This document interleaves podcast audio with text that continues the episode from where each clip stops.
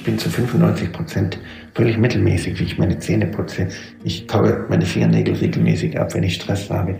Aber ich bin in einem Bereich wirklich nur gut. Und darum muss ich auch mit anderen zusammenarbeiten. Also ich 95 Prozent von den Dingen weiß ich nicht selber. Ich muss sie mit anderen erarbeiten. Hallo und herzlich willkommen zu Sinneswandel, dem Podcast für persönliche und gesellschaftliche Transformation. Mein Name ist Marilena Behrens und ich freue mich, dass du heute mit dabei bist. Heute gibt es wie versprochen den zweiten Teil des Interviews mit Professor Dr. Braungart. Solltest du den erst noch nicht gehört haben, am besten eine Folge zurückklicken. Ansonsten erfährst du in der heutigen Folge, was du konkret oder was wir als Menschen konkret tun können, um auf dieser Erde einen positiven Fußabdruck zu hinterlassen, der am Ende ein Feuchtgebiet kreiert, sodass die zukünftigen Generationen, unsere Kinder, noch länger die Natur vor allem auch erleben können. Genau, also ich will gar nicht so viel vorwegnehmen, wünsche dir viel Freude bei dem Interview mit Professor Dr. Braungart. Wir sitzen hier jetzt gerade in der Universität, viele junge Menschen sind hier. Mal angenommen, Sie wären jetzt nochmal Anfang, Mitte 20. Ähm, was würden Sie tun? Ja, die Universität ist ein Teil des Problems. Denn solange geforscht wird, muss niemand etwas tun. Das heißt, die Leute forschen, schreiben in jeden Bericht rein, dass noch mehr Forschung nötig ist und dann muss niemand etwas tun, weil es wird ja geforscht. Solange geforscht wird, kann jeder Politiker sagen, wir forschen ja dazu. Es ist jetzt zu handeln. Tatsächlich, ich würde ganz direkt anfangen, würde sagen, kein Raum mehr mit Laserdruckern zum Beispiel, weil das kostet, sind jede Seite sind zwei Milliarden Feinstaubteile. Also äh, dann natürlich würde ich sagen, Solaranlagen müssen Dienstleistungen sein. Niemand braucht die Solaranlage. Also gut, ich bin als Jugendlicher in der Nordsee geschwommen, habe Schiffe aufgehalten, die das Gift dorthin gekippt haben und dann durch das Schwimmen konnte ich es aufhalten. Ich habe Abwasserrohre und Rhein und sonst wo zugemacht, die eben giftige Stoffe in den Rhein abgegeben haben. Ich bin auf Schornsteine geklettert, ich bin Schlauchboot gefahren, habe äh, äh, versucht zu stoppen, dass giftige Atomabfälle verklappt wurden. Aber, also plädieren Sie auch für etwas mehr zivilen Ungehorsam? Ja, das System ist doch so arbeitsteilig, äh, dass man es doch ganz leicht wirklich verändern kann. Zum Beispiel die Firma Müllermilch äh, von, plant eine Verbrennungsanlage in der Nähe von Dresden, äh, die für Papierschlemme aus der Altpapieraufbereitung wenn diese Papierschlämme verbrannt werden, gibt es nie ein echtes Papierrecycling. Das muss wirklich zurückgewonnen werden. Das Papier ist aber giftig. Es enthält 50 giftige Stoffe, sodass ich mit jeder Pizza ein Drittel einer Visitenkarte mitesse an Schadstoffen.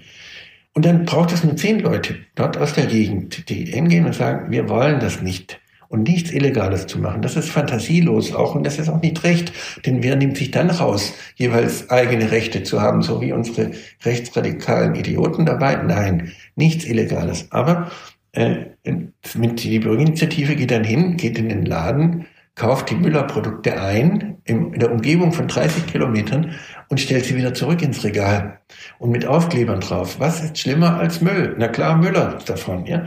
Äh, von, oder trinken Sie es jetzt? In Zukunft wissen wir nicht, ob es noch gesund ist dazu. Oder äh, die, innerhalb von zehn Tagen ist das Projekt gestoppt worden. Einfach mit fantasievoller Aktion.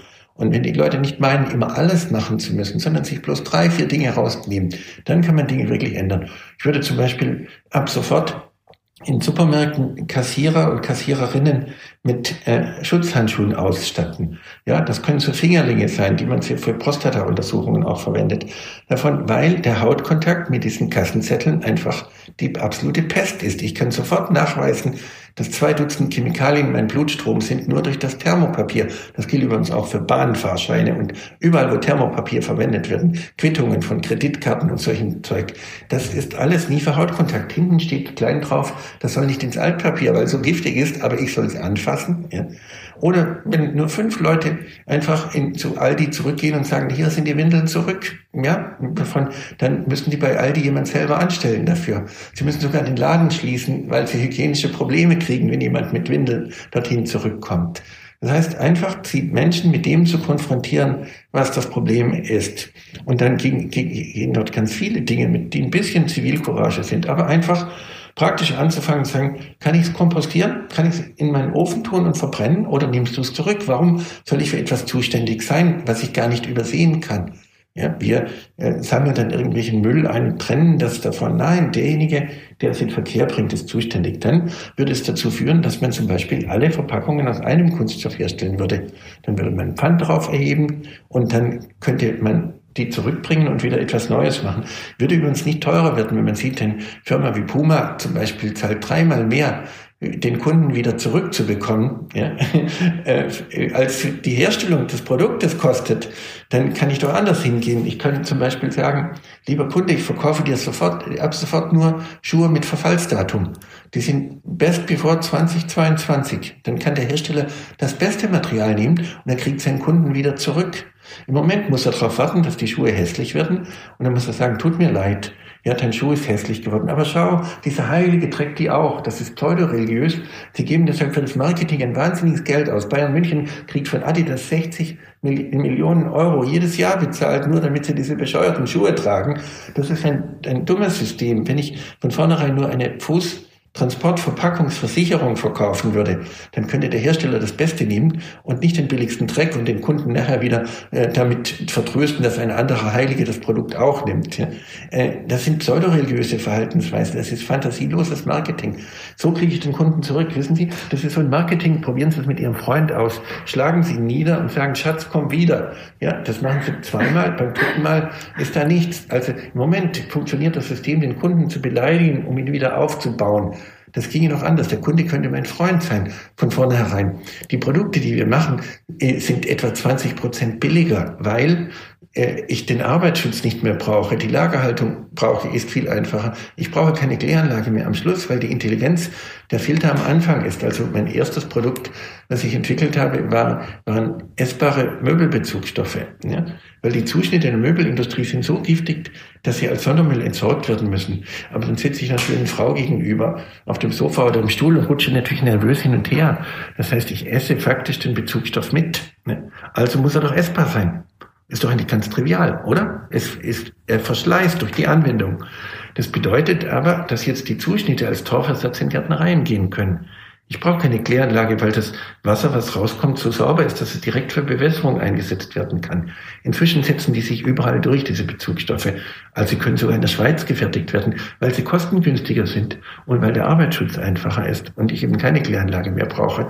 Dann muss, gebe ich nicht die Kläranlage als Umweltschutz aus. Nein, die Intelligenz ist im, in der Produktion, im Design am Anfang. Bedeutet das eigentlich auch, dass wir den Begriff Abfall im Prinzip eigentlich ganz abschaffen könnten? Die Menschen sind die Einzigen, die Abfälle machen. Ich meine, warum sind wir dümmer als alle anderen Lebewesen? Kein anderes Lebewesen macht Abfall. Alle anderen Lebewesen machen nur Dinge, die wieder für andere Lebewesen geeignet sind. Die Ameisen zum Beispiel entsprechen ihrer Biomasse etwa 30 Milliarden Menschen. Sie sind viermal schwerer als wir Menschen und sie leben nur drei bis sechs Monate. Aber den Regenwald gibt es nur durch die Ameisen. Das heißt, alle Stoffwechselprodukte der Ameisen sind wieder nützlich. Warum wollen wir dümmer als Ameisen sein? Mir geht es darum, Menschen anzugucken und sagen, schön, dass du da bist. Und nicht kannst du zehn Prozent weniger Schwein sein. Das Ziel für Klima muss nicht sein, unseren Carbon Footprint zu minimieren und jetzt so, so wie heißt es, Schwerter zu Flugscham oder so ähnlich dazu. Also diese Flugscham, Lächerlichkeit. Eine, ein Internet, Google äh, Recherche sind 40 Gramm CO2. Das Internet verbraucht inzwischen fünfmal mehr CO2 verursacht das als der, der, der gesamte Flugverkehr. Also soll ich jetzt vom Internet aussteigen? Nein, es geht darum, ein Kohlenstoffmanagement zu machen, wo der Boden wieder aufgebaut wird, wo man Boden zurückgewinnt. Über die Hälfte des Kohlenstoffs ist im Boden, nicht im Öl. Davon. Und da gibt es tolle Dinge, zum Beispiel bei Seachem in Ägypten mitzumachen. Die machen aus todester Wüste wunderbares Ackerland. Davon. Und, und solche Dinge zu lernen. Common Land, die übelste, wirklich zerstörteste Landschaft wieder an die Natur und die Menschen zurückgeben können. Also es gibt viele, viele Organisationen, die sich auch dort engagieren, aber das Denken ist noch nicht da. Die, äh, darum würde ich vorschlagen, lassen Sie uns vornehmen, bis zum Jahr 2100 wird die Konzentration im Kohlendioxid in der Luft wieder die sein, die sie 1900 war. Dann äh, hole ich mir das aktiv zurück, denn die Halbwertszeit von Kohlendioxid ist über 500 Jahre in der Atmosphäre. Also wir holen das zurück, machen daraus äh, Methanol mit dem Kohlendioxid äh, und dem, in der Luftfeuchtigkeit kann man direkt Methanol herstellen und kann das für Brennstoffzellen verwenden. Das geht technisch, aber das, das ist kein technisches Thema. Es ist eine Frage unseres, unserer Roll, unseres Rollenverständnisses auf der Welt. Für weniger schlecht sind wir einfach viel zu viele. Aber für gut könnten wir auch 20 oder 30 Milliarden Menschen sein. Äh, dann, dann machen meine Studenten sofort mit. Die wollen beim guten Projekt dabei sein, nicht bei 10 Prozent weniger schlecht. Und dann holen wir uns das Kohlendioxid zurück und machen mit dem Kohlendioxid wieder sehr sinnvolle Dinge. Das heißt, es können jetzt diese ganzen Dinge in Innovation umgesetzt werden, in Qualität, in Schönheit. Ein Produkt, was Menschen krank macht, ist einfach nicht schön. Wenn die Menschen kein Auskommen haben dabei, ist es einfach keine Freude. Also das heißt, es ist, ist ein umfassendes Qualitätsverständnis, ein Verständnis von Schönheit. Darum geht's mir. Und das ist etwas anderes als dieses Schuldmanagement, was jetzt mit traditioneller Nachhaltigkeit betrieben wird. Das heißt, wir können auch eine ganze Menge von der Natur und von dem Kirschbaum, den Sie zwischenzeitlich erwähnt haben, der, der auch eigentlich komplett alles, was er abgibt, auch wieder verwendet oder wiederverwendet wird in der Natur. Ähm, davon können wir uns im Prinzip eine Scheibe, Scheibe abschneiden. Ja, die Natur kann auf jeden Fall unsere Lehrerin sein. Aber was sie nicht ist, und da ist, ist umso zerstörerischer, wir romantisieren die Natur. Wir reden von Mutter Natur. Damit machen wir uns immer klein und hässlich. Weil die Mutter muss ja gut sein. Ja, und dann sind wir immer die bösen Kinder. Äh, nein, die Natur ist unsere Lehrerin, unsere Partnerin. Wir können endlos von der Natur lernen. Aber wir können, unsere natürliche Lebenserwartung ist 30 Jahre. Sie würden noch eine ganze Reihe von Jahren haben, aber ich wäre schon lang Kompost, verstehen Sie? Das heißt, äh, äh, das, ich habe das erst in Holland begriffen. Wenn ich von, ich habe dort eine Wohnung, die ist acht Meter unter Meeresspiegel. Wenn ich dort von Mutter Natur reden würde, würde die nächste Flutwelle mich einfach umbringen. Ja? Mutter Natur, die Hälfte des, des Landes ist unter dem Meeresspiegel. Das heißt, die Natur ist unsere Partnerin. Denn wenn wir von Mutter Natur reden, die stärksten krebserzeugenden Stoffe sind Naturstoffe, immer noch. Die Natur braucht Mutagenität, um einen Genpool anzupassen. Das ist, sonst könnten wir gern, gern, uns gar nicht ändern darüber. Für das Individuum eine Katastrophe, für das Kollektiv aber eine Voraussetzung. Die giftigsten Stoffe, die die Natur verwendet, sind immer noch über eine Million giftiger als, irgend, als irgendein perverser Chemiker sich jemals ausgedacht hat. Welche Mutter würde ihr Kind vergiften? Aus diesem schlechten Gewissen dazu sind wir eher feindselig und zerstörerischer eher.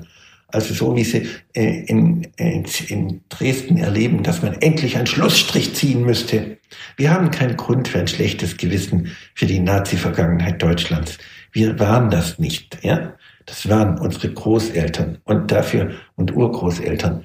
Was daraus entsteht, ist eine besondere Empfindlichkeit und auch eine, eine Aufgabe, frühzeitig zu begreifen, wenn totalitäre Regime entstehen und frühzeitig in Polen, in Ungarn zu intervenieren und nicht mit Angriffen auf diese Länder, sondern die Zivilgesellschaft zu unterstützen. Das ist unsere Aufgabe daraus. Ein besonderes Lernen. Aber wir brauchen nicht schuldig sein für die Nazi-Vergangenheit davon, weil das führt nur zu Feindseligkeit, ja. Wenn diese Neonazis dann einen Schlussstrich ziehen wollen dann eignet sich erst ein schlechtes Gewissen an, um sich dann gegen das schlechte Gewissen zu wehren. Und wenn wir uns sozusagen als Feinde der Natur verstehen, dann werden wir uns als solche auch benehmen. Davon erreichen genau das Gegenteil. Wir sind die Natur, wir sind ein Teil davon. Dann können wir in der Nahrungskette an anderer Stelle einsteigen. Es ist einfach dumm, Rindfleisch zu essen, weil ich dabei weniger als 20 Prozent des Eiweißes aufnehme. Wenn man Algen aufnimmt, nimmt man über 80 Prozent des Eiweißes auf. Also wenn ich Grundernährung mit Algen, mit Pilzen, mit Bakterien gestalte, dann könnten gleich 30 Milliarden Menschen auf der Welt ernährt werden. Wenn die Leute jeden Tag ungesundes Rindfleisch verspeisen wollen. Ich habe ja nichts dagegen, wie jemand ein Steak am Sonntag isst als Delikatesse. Das mag eigentlich niemand sprechen. Ich will das niemand vorschreiben, aber es ist einfach die dümmste Form, Eiweiß aufzunehmen. Also, das heißt, lassen, lassen Sie uns doch die Kenntnisse, die wir haben aus der ganzen Umweltdiskussion in echte Innovation umsetzen. Für die Wirtschaft ist das entscheidend. Wenn die Wirtschaft nicht lernt, ihre Maschinen als Dienstleistung zu verkaufen, in der Digitalisierung wird sie in den nächsten 15 Jahren verschwinden als Maschinenbau. Weil niemand braucht einen Ventilator. Ich brauche nur die Nutzung des Ventilators. Der Ventilator, der hier hergestellt wird, braucht zehn Jahre keine Wartung. Er konkurriert jetzt mit der Kopie, mit dem Firmennamen darauf, der in zwei Jahren schon kaputt ist. Und dann kannibalisiert sich sogar die Marke darüber. Wenn die aber nur zehn Jahre gesunde Luft verkaufen, wenn die Leute nur 20 Jahre Licht einfangen, verkaufen statt Solarzellen, dann kann man in Europa fertigen. Die Solarindustrie ist deshalb zugrunde gegangen, weil sie keine Geschäftsmodelle entwickelt hat, wie eben die Leute nur Dienstleistungen bekommen. Wenn selbst die Solarstadt Freiburg, habe ich neulich gemerkt, kaufen Solaranlagen. So blöd kann man doch gar nicht sein. Niemand braucht die Solaranlage. Ich brauche nur 20 Jahre Licht einfangen. Dann können die besten Materialien verwendet werden, nicht der billigste Dreck. Das heißt, das Denken ist zuerst beim Menschenbild, dann bei unserer gesellschaftlichen Rolle, dann bei unserem Verständnis zur Natur. Ja, wie gesagt, der romantisierende Biolandbau, der ist 100 Jahre alt, der muss wirklich neu gefasst werden. Im Biolandbau kommt die Artenvielfalt zum Beispiel gar nicht vor, weil damals war das kein Problem in dem Sinne, die Landwirtschaft so zu gestalten, als man vor 100 Jahren Biolandbau entwickelt hat. Es braucht ein neues Bio, wo unsere eigenen Nährstoffe zurückkommen, aber es braucht vor allem Zivilcourage, ein bisschen Engagement in dieser arbeitsteiligen Gesellschaft davon, wenn sozusagen eine Greta Thunberg schon dafür gefeiert wird, dass sie sich nur mal im Freitagnachmittag vors Parlament setzt. Mein Gott, ein bisschen mehr Fantasie geht doch davon. Würden Sie sagen, um vielleicht nochmal an den Anfang unseres Gespräches zurückzukommen, ähm, Zeit es braucht doch, wenn Sie sagen Zivilcourage, braucht es dann nicht irgendwo auch etwas Zeit, um also Zeit zu haben, um sich dafür einzusetzen? Ich habe das Gefühl, ähm, viele Menschen sind so sehr damit beschäftigt, irgendwelche Karriereleitern raufzuklettern, ähm, immer mehr zu verdienen, um sich mehr Dinge zu kaufen, die sie eigentlich nicht brauchen. Ähm, das braucht ja in gewisser Weise dann auch ein Umdenken. Was wäre da Ihr Ansatz? Das Umdenken ist ja schon lange da. Also für meine Studierenden ist die Anerkennung im sozialen Netzwerk wichtiger als Geld. Ja, Aber ist das nicht sehr privilegiert? Also ich meine, wer studiert, der kommt ja schon aus einem oft ja, aus einem Verhältnis, wo man es sich leisten kann, zu studieren und sich Gedanken darüber zu machen. Wenn ich jetzt aber an Bevölkerungsschichten denke, die vielleicht nicht aus diesem Background haben, die schon vielleicht tagtäglich auch ums Überleben kämpfen müssen, soweit man das auch in Deutschland sagen kann, ähm, die haben vielleicht nicht oder haben nicht die Zeit, sich Gedanken darum zu machen, wie sie noch ökologischer leben können. Also das Erste ist, äh, dass die Leute sich heute immer so leid tun, ist erstaunlich. Ich meine, meine Mutter hat noch die Wäsche im Fluss gewaschen für elf kleinere Kinder. Äh, davon, äh, nachdem sie acht Jahre alt war, war sie also zuständig für die Wäsche. Als die Eltern sich eine Waschmaschine zulegen konnte, war sie 23. Ja, Im Sommer war sie rot verbrannt, im Winter war sie blau gefroren. Aber das kennt ja, ja kaum noch jemand. ja, aber, aber, auf der Welt ist es trotzdem doch so. Man kann sich die Bilder noch angucken. Das erste, also diese Weihnachtlichkeit ist schon irgendwie beeindruckend. Auch die, die, die narzisstische Überbewertung der eigenen Rolle. Ich meine, so toll sind wir alle nicht. Ich sage Ihnen, ich bin, ich bin zu 95 Prozent völlig mittelmäßig, wie ich meine Zähne putze. Ich kaue meine Fingernägel regelmäßig ab, wenn ich Stress habe. Aber ich bin in einem Bereich wirklich nur gut. Und darum muss ich auch mit anderen zusammenarbeiten. Also ich 95 Prozent von den Dingen weiß ich nicht selber. Ich muss sie mit anderen erarbeiten. Ein bisschen mehr sich so, ja, nicht unbedingt als den Nabel der Welt zu sehen. Und ich meine, ich habe meine Karriere geopfert, als ich zu Greenpeace gegangen bin. Heute gehört es zum guten Lebenswandel dazu und zur guten Biografie, mal ein halbes Jahr Praktikum bei Greenpeace gemacht zu haben. Äh, davon, da hat sich ein bisschen was geändert äh, von die Gesellschaft, die jetzt da ist, zerstört die Zukunft. Es braucht viel radikaleres Denken. Also zum Beispiel braucht es eine Abschaffung der Rente. Wie sich die Leute wirklich erlauben können, 30 Jahre zu arbeiten und dann meinen, 30 Jahre bezahlt zu werden, ist völlig absurd. Das klappt nicht mehr. Von, äh, kein Staat der Welt kann Menschen für mehr als 10 Jahre nichts tun bezahlen. Heute gehen aus dem Bundeshaushalt über 100 Milliarden in die Finanzierung der Renten. Von 380 Milliarden gehen 100 Milliarden netto in die Finanzierung der Renten. Das ist irrwitzig, weil, äh, weil äh, das nimmt den, den, der Innovation, den Leuten das Geld weg, den jungen Leuten auch eine faire Bezahlung weg. Auf jeden Fall. Also äh, Sollten die Menschen dann länger arbeiten? Oder? Wenn man das Rentenalter, äh, wenn man den gleichen Prozentsatz in die Rente schicken würde wie damals, wäre unser Renteneintrittsalter bei 88,2 Jahren. Die Rente war nur für die da, die man sonst nicht totgekriegt hat praktisch. Die durchschnittliche Rentenbezugszeit war unter einem Jahr. Das heißt, äh, äh, es braucht ein völlig anderes Modell. Es braucht die Denkweise, dass wir, solange wir gesund sind, sind wir tätig. Ein Drittel sozial tätig. Ja, ein Drittel für Umwelt. Wir brauchen eine gartengebundene Landwirtschaft, die viel arbeitsintensiver ist, aber die wirklich auch Kontemplation, Meditation zulässt dabei. Ein, ein Gemüseanbau ist so viel gesünder und besser für die Umwelt und für die Menschen gleichermaßen, zum Beispiel als ein großflächiges Soja oder äh, Mais anzubauen. Äh, das heißt aber äh, nicht das bedingungslose Grundeinkommen davon, sondern ein bedingungsvolles. Teil die Gesellschaft bezahlt für einen auch. Ja, das heißt, solange ich gesund bin, bin ich tätig. Und da kann auch der Kirchenchor dazu gehören oder der Schützenverein. Es ist mir egal. Aber nicht, das ist kein Ehrenamt, sondern es ist Tätigkeit für die Allgemeinheit. davon. Und, und dann kann, die, kann, kann, können andere Dinge auch finanziert werden. Sonst ist ja gar kein Geld dafür da. Die alten Leute fressen den jungen Leuten ihre Zukunft weg. Bei der letzten Europawahl waren über die Mehrheit der Wählenden über 60. Das heißt, die haben gar kein Interesse mehr, das zu ändern. Wenn die Jugendlichen sich nicht wirklich jetzt wehren dazu, dann haben sie keine echte Zukunft. Und und das bezieht sich aber auf die Zukunft der Alten auch. Ich habe vor kurzem ein Praktikum in einem Pflegeheim gemacht. Ich bin aus dem Weinen nicht herausgekommen. 14 Tage.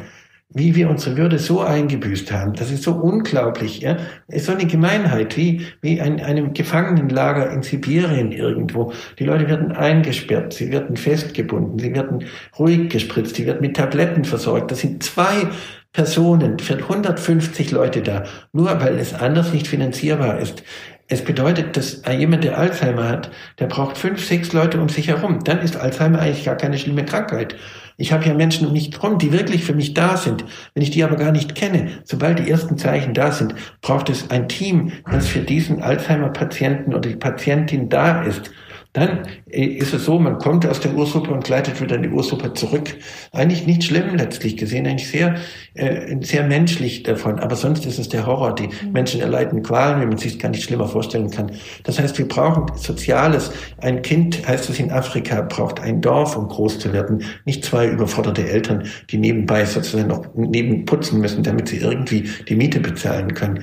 Äh, das ganze, die ganze Geschichte mit der Miete ist völlig absurd, völlig aus dem Ruder gelaufen. Man muss sich fragen, das ist eine faire Miete und dann muss man dafür wirklich auf die Straße gehen und sich das nicht länger gefallen lassen. Ich meine, wir haben Gebäude besetzt einfach und jetzt hat uns nicht gekümmert, ob es Hausfriedensbruch war oder sonst was dabei an der Stelle, weil einfach dort spekulationsleerstehende Gebäude waren. Und die Spekulation findet heute mit den vollstehenden Gebäuden der Stadt. Auch dagegen müssen wir protestieren und es wehren. Ich glaube auch, wir sind in, im Prinzip habe ich manchmal das Gefühl, wir sind zu bequem geworden. Wir sind so sehr mit dem Konsumieren beschäftigt, dass wir, dass wir im Prinzip viele Dinge auch gar nicht mehr sehen oder vielleicht auch gar nicht mehr sehen wollen. Dass ja, wir also uns die, die nicht Leute, mehr die Leute haben einfach zu wenig äh, wirklich Selbstachtung und kultivieren die mit, mit anderen Attributen. Also ich meine, wenn man sieht, wie viel die Leute nutzlos im Internet an Zeit verbringen, für jeden Blödsinn der Welt, anstatt zu merken, dass die Welt an ihnen vorbeizieht in der Zeit, äh, das ist irgendwie schon sehr traurig. Weil, also das Gestalten, im Moment äh, handeln die Leute nicht, sondern sie werden gehandelt und äh, sie lassen sich in Schweden schon freiwillig Chips implantieren, davon, damit sie auch wirklich sozusagen ihre ganzen Daten schon gespeichert haben. Äh, am bestimmten Punkt werden sie es nicht mehr merken. Also wie dieses Bild von dem Frosch, der in kochendes Wasser geworfen wird. Ja. Bei uns wird das Wasser so langsam erhitzt und wir merken das nicht. Und irgendwann haben wir nicht mehr die Vitalität, uns zu ändern. Aber Lüneburg, Hamburg, äh, ja, Lübeck wird eine wunderbare Museumsstätte für China und Indien abgeben. Das ist ja auch eine Aufgabe. Davon, wir würden Europa zum Museum machen für die anderen Länder. Nee, das ist deshalb verheerend, nicht weil das nicht eine schöne Aufgabe ist, sondern weil die erst auch selber eine freie Gesellschaft brauchen würden und erst auch mal 40 Jahre Weltuntergangsdiskussion führen. Und diese Zeit haben wir nicht. Wir müssen begreifen, dass diese Umweltdiskussion eine echte Innovationschance ist für die Welt. Wir haben alle in allen anderen Bereichen den Anschluss verpasst. Ich habe eine koreanische Mitarbeiterin, die erschrickt jeden Morgen, weil sie denkt, ihr Rechner sei kaputt weil es einfach so lange dauert, was wir schnelles Internet nennen. Haha, ja. ja. Ich ja auch in, in, in Asien ja, dieses Jahr. Er strickt immer dazu, weil der angeblich kaputt ist. Wie, wie, die, die sieht aus wie so ein Kaninchen vor der Schlange. Das Weiße tritt aus ihren Augen hervor, weil der Rechner angeblich kaputt ist. Ja? Äh, und sie kann das nicht kontrollieren. Äh, und, und das jetzt seit Monaten. Und, und, äh, oder äh, Digitalisierung. Ich meine, wir haben hier ein Hauptgebäude an der Uni Lüneburg, äh, das ist mit Zink verkleidet. Äh, niemand braucht das Zink. Ich brauche doch nur die Nutzung des Zinks. Davon, das ist keine Digitalisierung. Das heißt nur Digitalisierung, weil der Wirtschaftsminister so korpulent ist. Sonst würde es Dünitalisierung heißen. Da ist nichts dahinter. Mit der Digitalisierung können wir alle Materialströme so gestalten, dass sie nützlich werden. Das fängt der Spaß doch erst an. Alle Produkte können Dienstleistungen werden. Es ist ein Wirtschaftsmodell. Aber ich war bei äh, einer Fabrik der Zukunft in Süddeutschland beim großen Autohersteller und ich wusste eine halbe Stunde nicht, ob ich jetzt lachen oder weinen sollte. Die kaufen 200 Roboter, die Leute. Niemand braucht diese verdammten Roboter. Dann habe ich sie am Hals. Dann zahle ich jede Umprogrammierung und muss jede Tätigkeit dem Roboter zuschanzen, weil er dann ausgelastet sein muss. Nein, ich brauche doch nur 100 Millionen Schweißpunkte. Warum kaufe ich nicht die Schweißpunkte? Dann kriege ich die zum günstigsten Preis. Das Denken dafür ist noch nicht da. Das digitale Denken braucht ewige Zeit. Und dann hätte die Digitalisierung die Chance, dass wir in der Tat, also wenn ich, die Frage ist, arbeitet Mercedes für Google oder Google für Mercedes? Ja, habe ich das Mobilitätskonzept und unterstütze das mit äh, Elektronik oder bin ich nur für die Elektronik da und liefert nur noch der Zulieferer davon? Äh, äh, wir wissen, wie Gebäude so gemacht werden können, dass sie gesund sind. Ein Larry Page möchte ein Gebäude haben, in dem es keinen Feinstaub gibt, weil er weiß, dass man fünf Jahre Lebenserwartung verliert durch Feinstaub. Das heißt, das Know-how ist in Europa entwickelt dafür. Äh, und dieses umzusetzen in Innovation, das steht jetzt an. Aber also vor allem als soziale und kulturelle Innovation, nicht nur technische. Da wollte ich gerade drauf kommen, auf den Punkt vielleicht abschließend. Also wenn ich Sie richtig verstehe, geht es darum, den Status quo durchaus radikal zu hinterfragen, aber jetzt vor allem auch in die Handlung zu gehen, nicht darauf zu warten, dass die Politik irgendwo da oben etwas umsetzt oder dass die Unternehmen das schon von selbst machen, sondern eben auch wir als zivile Bevölkerung, als Bürgerinnen und Bürger uns äh, zu solidarisieren und wirklich mit anzupacken, anzufassen und durchaus auch mal vielleicht unsere Zeit, die wir ansonsten am Rechner verbringen und sowieso nur weiteres CO2 ausstoßen, dafür zu nutzen, um wirklich ähm, uns ein, zwei, drei Projekte rauszusuchen, wo wir das Gefühl haben, da wollen wir was bewegen und bewirken. Und das wäre dann schon ein, wahrscheinlich ein effektiv, effizienterer, ich jetzt nicht das Wort effizienterer Beitrag, als immer nur darauf zu achten, ob ich eine Plastiktüte verwende oder nicht. Ja, es wäre vor allem halt auch effektiver. Also es würde wirklich etwas ändern. Äh, die Effizienz optimiert das Bestehende. Und äh, das Bestehende ist falsch. Und wenn wir das Bestehende und äh, die Nachhaltigkeitsbeauftragten werden inzwischen meine größten Feinde weil die wollen gar nichts ändern. Die haben ihre jährliche Berichtskonferenz, ihr jährliches Elektroauto, was sie neu angeschlossen haben. Ja, die begreifen aber nicht, dass sie damit ein tödliches System weiter optimieren. Es braucht nochmal ganz auf zurück und sagen, was ist wirklich wichtig? Was zählt wirklich? Und das ist eine völlig andere Frage. Es bedeutet auch von vornherein, die Menschen nicht als Human Resources zu begreifen, als menschliche Rohmaterialien, ja, und den Human Resource Departments. Wenn ich nur erreiche, dass alle Leute in den Betrieben hingehen und sagen, wir haben kein Human Resource Department mehr. Wir haben, wenn man HR haben will, dann heißt das halt Human Relations. Ja, es geht um menschliche Beziehungen in der Firma. Es geht darum, wie die Menschen behandelt werden. Darum geht's. Das ist was völlig anderes. Sie sind keine menschlichen Rohmaterialien, ja, kein Humankapital. Ja, einfach ganz wenige Dinge, die einen wirklich beeindrucken, die man wirklich ändern will, dann diese anzugehen. Dann, und das mit entschiedenem Vorgehen. Ja, man sollte das entschiedene Vorgehen nicht immer nur den Terroristen überlassen. Ja, dann kann jeder was tun. Die, das Bestehende ist so extrem primitiv. Ja, wenn ich nur damit aufhöre, Aperol Spritz zu trinken und meinen äh, Kolleginnen und Kollegen zu sagen, Aperol Spritz enthält E110 und E124. Das sind beides krebserzeugende Farben, selbst in den USA verboten. Und dann laufen die Leute entlang und schauen sich meine Ausstellung an und trinken Aperol Spritz. Na gut, man kann die, das Gift auch entsorgen, indem man es verspeist sozusagen. Aber das ist erstaunlich, dass niemand fragt, wie kommt dieses schreiende Orange zustande? Im Internet nachgucken, es steht bei Wikipedia. Und man kann diese Farben nachgucken, die lösen Asthma aus, die verändern das Immunsystem. Und dann trinken die Leute einfach dieses Aperol-Spritzzeug. Und so kann ich alle Dinge durchgehen. Die Bremsbelege steht drauf, frei von Asbest. Und dann fragt niemand, was ist stattdessen drin? Stattdessen drin ist Antimon. Antimonsulfid ist viel stärker krebserzeugend. Oder die ganze Mikroplastikgeschichte. Ich meine, in einer Auster finde ich 1500 Plastikteile. Davon, wenn ich nur sage, ja, natürlich kann ich, wenn ich jetzt genügend Austern esse, das Plastik wieder aus dem Ozean zurückholen. Aber bringt das wirklich etwas?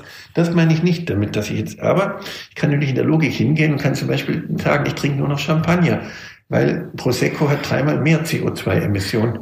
Ja, also das meine ich mit diesem Ökologismus am Anfang, die Leute beschäftigt zu halten mit Pipifax-Dingen. Aber geht es geht eigentlich darum, sich zu fragen, wie wollen wir als Menschen leben? Was macht unser Menschsein ja, aus? Klar, was macht klar. ein ja. gutes oder gelungenes ja, was Leben Was macht Menschenwürde aus? Und da brauchen wir auch dafür keine vordergründige Religion, Religion dafür, die den Leuten ein schlechtes Gewissen macht. Und vor allem die Übertragung daraus ist einfach verheerend, dass wir sozusagen äh, weniger schädlich sein wollen, ohne es zu begreifen, dass das gar nichts nutzt. Das macht nur weniger kaputt. Und das ist religiös bedingt. Von darum verbindet Cradle to Cradle Europas Problemdenken mit amerikanischer Handlungsbereitschaft. Die Amerikaner handeln meistens aber sehr schlecht informiert. Ja? Sie überfallen irgendwelche Länder, wo angeblich Massenvernichtungswaffen sind davon und meinen, dass sie damit etwas tun. Nein, das meine ich damit nicht. Aber die, die, der Handlungswille ist schon da, wenn man die Dinge kann, wie in Silicon Valley, aber natürlich mit den richtigen Dingen. Es braucht vor allem südliche Lebensfreude. Ich meine, wir nehmen eine skandinavische Denkweise und globalisieren die. In Schweden müssen sie praktisch betrügen und äh, fälschen und täuschen, weil sonst kommen sie nicht durch den Winter. Sie müssen sparen, verzichten, vermeiden, weil ein, ein, die Natur so grausam ist. Aber das ist kein globales Modell. Die Natur lebt global vom Überfluss, von der Verschwendung, weil sie einen Überschluss an Energieeintrag hat. In Schweden müssen sie eine Bananenschale einsammeln. Ja, dann kommt ein Land wie, Klima, äh, wie Finnland hin und sagt, wir sind dann klimaneutral. Dabei haben sie Dutzende von Torfkraftwerken. Dagegen ist unsere äh, unsere, äh, unsere Braunkohle harmlos, in Anführungszeichen, in Deutschland, äh, aber nur dagegen. Ja. Sie sagen, das ist ja erneuerbar, weil es ja äh, in 100.000 Jahren wieder ein Torf gibt, sozusagen. Oder in Dänemark gibt es eine Verbrennungsanlage für Müll und der Müll gilt als erneuerbare Energie, weil es ja immer Müll gibt, sozusagen. Wir haben das skandinavische Denken globalisiert. Das ist aber nicht so. Es braucht südliche Lebensfreude und es braucht vor allem asiatisches Denken, die Menschen als Teil der Natur zu begreifen. Das ist Cradle to Cradle. Ja, es ist nicht die, die Europäer sind aber am besten darin, Probleme zu finden, ja, und zu untersuchen und zu erforschen. Und dann denken Sie, wenn Sie darüber gesprochen haben, hätten Sie das Problem schon gelöst, so wie die zwei äh, Psychiater, die zusammenkommen und sagen, der eine fragt, wissen Sie, wo es hier zum Bahnhof geht? Dann sagt er, na, weiß ich leider nicht, aber gut, dass wir darüber gesprochen haben. Wir reden über die Dinge, anstatt zu handeln. Und jetzt ist Handeln angesagt. Das Bestehende ist so extrem primitiv dass an jeder Stelle, man kann sich alles heraussuchen. Ich habe jetzt Papier entwickelt, was perfekt kompostierbar ist. Wenn ich nur sage, das Schulbuch für mein Schulkind soll kompostierbar sein, ändere ich das, den Weg sofort. Wenn ich das nicht tue, hat die Druckindustrie gar keine Vitalität mehr zu ändern, weil die, die Routinedruckerzeugnisse schon in Asien gedruckt werden und wir machen die Hightech-Entsorgung für chinesischen Sondermüll und sagen, der Standort ist so teuer. Also Handeln ist jetzt angesagt und ein bisschen mehr Mut, ein bisschen weniger Karriere zu denken. Also wie gesagt, ich habe auch Karriere gemacht, indem ich sie bewusst abgelehnt habe. Von heute ist es Mainstream, davon bei Greenpeace mal gewesen zu sein. Von, also der Protest ist jetzt angesagt. Es wird den jungen Leuten die Zukunft gestohlen. Und da tatenlos zuzusehen, da gehört schon viel Dummheit dazu. Vielen Dank, Herr Professor Dr. Brangart. Das muss ich jetzt erstmal verarbeiten alles. Danke.